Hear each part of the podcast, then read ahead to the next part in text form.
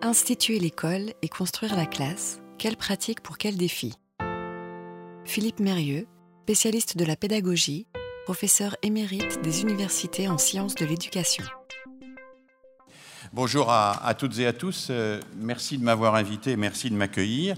Je suis très heureux de me retrouver de plus dans cet amphithéâtre où, j'ai officié pendant euh, près de 25 ans. Donc euh, cela me rappelle quelques souvenirs. Et très content de venir travailler avec vous. Inquiet aussi parce que en cette rentrée, il n'est pas facile d'avoir une parole légitime sur ces questions de l'éducation prioritaire tant elles sont complexes, difficiles, mêlant des questions de société, des questions pédagogiques, des questions d'organisation institutionnelle de notre école.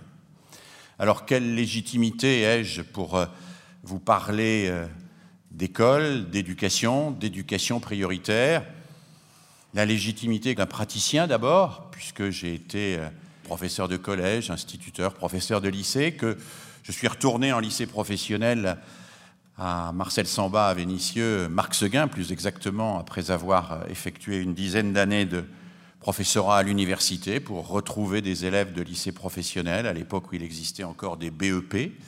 J'enseignais en BEP Orsu, opérateur régleur de systèmes d'usinage.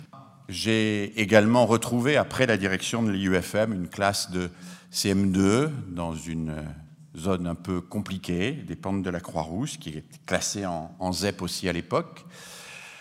Voilà, donc je connais euh, un tout petit peu votre métier, le métier que vous avez exercé ou que vous allez exercer. Et puis en tant que chercheur, j'ai été amené à, de nombreuses reprises à rencontrer ceux et celles qui, comme vous, sont un peu euh, au front dans les situations les, plus complexes et les plus difficiles.